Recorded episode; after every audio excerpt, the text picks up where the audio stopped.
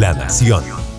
Cuando la gente me preguntaba que si yo pensaba viajar a Estados Unidos para vacunarme, mi respuesta era siempre la misma. Tenía apoyo total para las personas que tomaban esa decisión y consideraba que a la gran mayoría de ellas el beneficio de viajar era mucho mayor mientras esperaba la dosis de la vacuna eh, y que esto también fortalecía a la llegada de la inmunidad rebaño a nuestro país, pero que en mi caso muy particular, mi análisis de riesgo individual me decía que para una persona como yo, cuyo trabajo se hace en, la totalidad desde su casa y que realmente solo sale de ella para ir al supermercado, para ir a misa y de vez en cuando a cosas muy puntuales, ese riesgo personal aumentaba con solo poner un pie en el aeropuerto. Y ni qué decir de, de subirse al avión o de interactuar en un país en donde ya las mascarillas solo era una sugerencia para las personas que tienen dos dosis de vacunación. O bueno, que dicen tener las dos dosis, porque esa es otra. Nadie les comprueba que las tengan.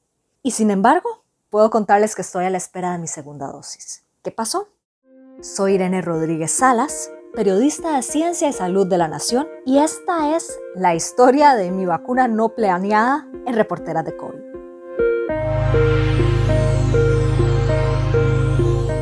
El domingo de las, del primer fin de semana de julio recibimos una llamada, mi esposo y yo. Eh, mi cuñada, quien había quedado viuda hace relativamente poco tiempo, eh, pues requería compañía y no hay cosa que sea más significativa y más necesaria que el apoyo de la familia. Y ahí yo ni lo pensé dos veces. Ahí este, el, el riesgo personal de viajar pasó a un segundo plano. Sabía que perfectamente podía protegerme bien, este, con una mascarilla bien asegurada eh, en el avión sin quitármela, pero ni para tomar un sorbo de agua. Y sabía que había muchas cosas que yo podía tomar de medidas personales para minimizar el riesgo. Y así fue como eh, el primer lunes de, julio ya estaba en Ocala, Florida, y menos de 24 horas después ya estaba recibiendo la primera dosis de la vacuna.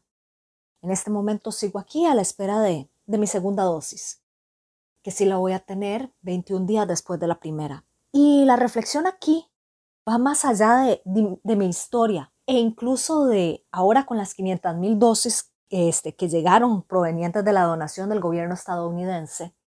Eh, yo sinceramente hubiera quedado literal pegando en el poste, decimos los ticos. Entonces, a mí me hubiera hecho esperar todavía más, lo cual no me hubiera importado estando en Costa Rica, pero si ya estoy aquí, pues hubiera sido realmente tonto no aprovechar la oportunidad. Y sobre eso quisiera hablar. Eh, cuando a uno le dicen que las, las oportunidades de vacunación en Estados Unidos están tan fáciles, uno lo cree, por supuesto, pero no lo ve hasta que no llega y lo constata con sus propios ojos. Vamos a una pausa comercial y les cuento.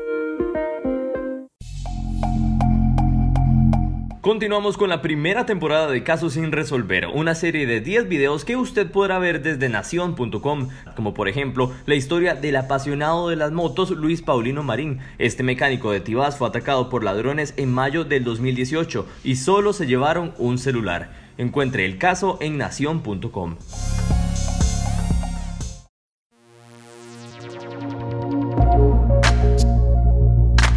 Como cada semana ya está disponible en nación.com el proyecto Muerte por COVID Ayuda para el Duelo. En esta entrega le compartimos un material sobre dolientes de fallecidos por COVID-19 que cuentan cómo hacen para sobrellevar el duelo. Encuentre el video completo en nación.com. De regreso en Reporteras de COVID, Irene Rodríguez Salas. Y esta es, como les decía, la historia de mi vacunación no planeada, pero muy feliz de haberla recibido y de estar a la espera de la segunda dosis contra COVID-19. Conseguir una cita aquí fue tan fácil, pero tan fácil, que realmente impacta, porque teníamos alrededor de la casa de mi cuñada no menos de 40 lugares para podernos colocar una vacuna y en todas había cita justo para el día siguiente que llegaba el, vuelo. Fuimos a una farmacia cercana de la cadena Walgreens y no había para nada fila. Mi esposo y yo éramos las únicas personas. Y cuando nos colocaron la dosis y me quedé hablando con, con el farmacéutico que me la colocó, me comentaba que nosotros dos éramos las únicas personas que teníamos cita de vacunación ese día que posiblemente iban a llegar más personas, porque ahí no se requiere cita. Nosotros la sacamos, yo creo que más por un asunto de, de, curarnos en salud que otra cosa, pero desde que llegas al aeropuerto, este, en, en, nuestro caso aterrizamos en Orlando y se sabe que hay otros aeropuertos como el de Miami que también lo realizan así. Eh, estaban ofreciendo vacunas para que uno ni siquiera tuviera que salir del aeropuerto y estaban a disposición cualquiera que usted pudiera escoger de la Johnson Johnson, Moderna o Pfizer. Eh, entrar a supermercados y ver, usted se puede poner la vacuna ya, no necesita cita. Entrar a farmacias, eh, incluso en, en, iglesias, en centros comunales. Nada más llegar, presentarse e irse. A mí todo lo que me pidieron fue mi licencia de conducir.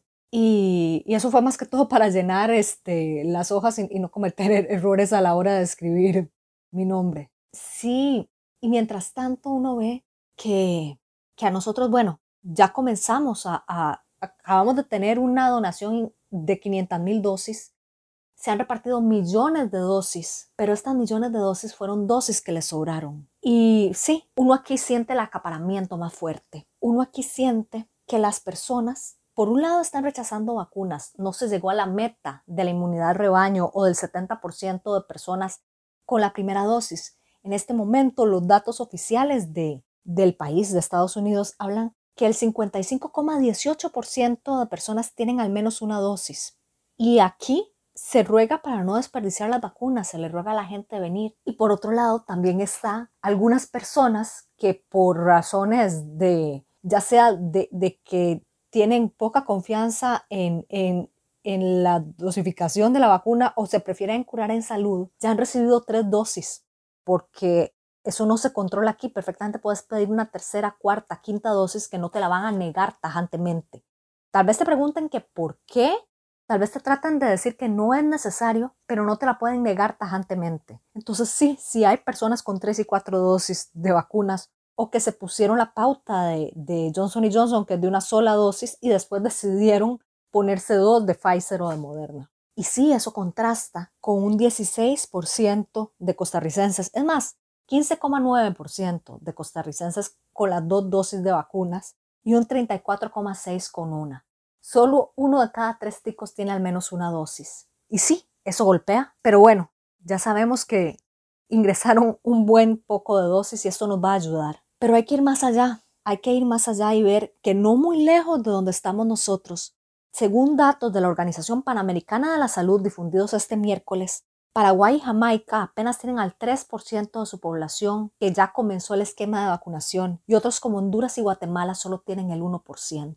El mensaje aquí, independientemente de eh, lo que lo que pensemos, independientemente de, y yo siempre he sido muy, muy defensora de, de, que la vacunación debería ser más equitativa a nivel mundial y de que nada logramos haciendo, estando nosotros vacunados, si la vacuna no ha llegado a todas las personas que lo necesitan. Y nada hacemos y no vamos a estar seguros hasta que todo el planeta lo esté. Pero bueno, ¿qué podemos hacer nosotros desde nuestro metro cuadrado? La historia aquí es que nos toca hacer lo que podemos hacer. Y en primera instancia eso que podemos hacer es vacunarnos apenas nos llamen. Pero más allá de eso, colocarnos la segunda dosis en el momento en el que los llamen. Sí, tal vez nosotros querríamos tener la protección a, los 21 días, a las 3 semanas. Puede ser que por las condiciones en las que está pautado según la Comisión Nacional de Vacunación, tengamos que esperar 12 semanas. Pero también hay razones científicas detrás de esto y en este periodo en el que me encuentro yo a la espera de la segunda dosis y en el que puedan estar muchas personas, valga la aclaración, todavía no estamos inmunizados. En esta espera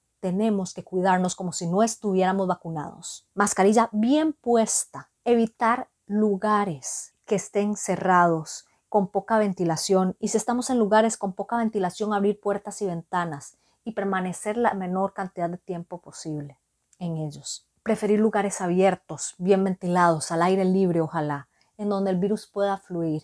Lavarnos las manos. Y sí, seguir estas medidas, aunque ya incluso tengamos la segunda dosis, porque aún la gente vacunada no es suficiente. Y como vemos, nuestros datos de hospitalización todavía no están relajados. Ese es mi mensaje, la historia de mi vacunación, no planeada, pero muy feliz de ella. Ustedes apenas tengan el turno, no pierdan esta oportunidad. porque no solo les va a pasar una ventaja a ustedes, también a quienes están a su alrededor, porque la salud la construimos entre todos. Si te gustó este podcast, compartilo con tus amigos y familiares. Puedes escuchar más episodios de Reporteras de COVID en nuestro canal de podcast en La Nación, en Spotify, Apple Podcast, Google Podcast o en tu plataforma de podcast preferida. Soy Irene Rodríguez Salas y estoy apoyada por Maureen Ruiz en edición producción. La Nación, de la página a sus oídos.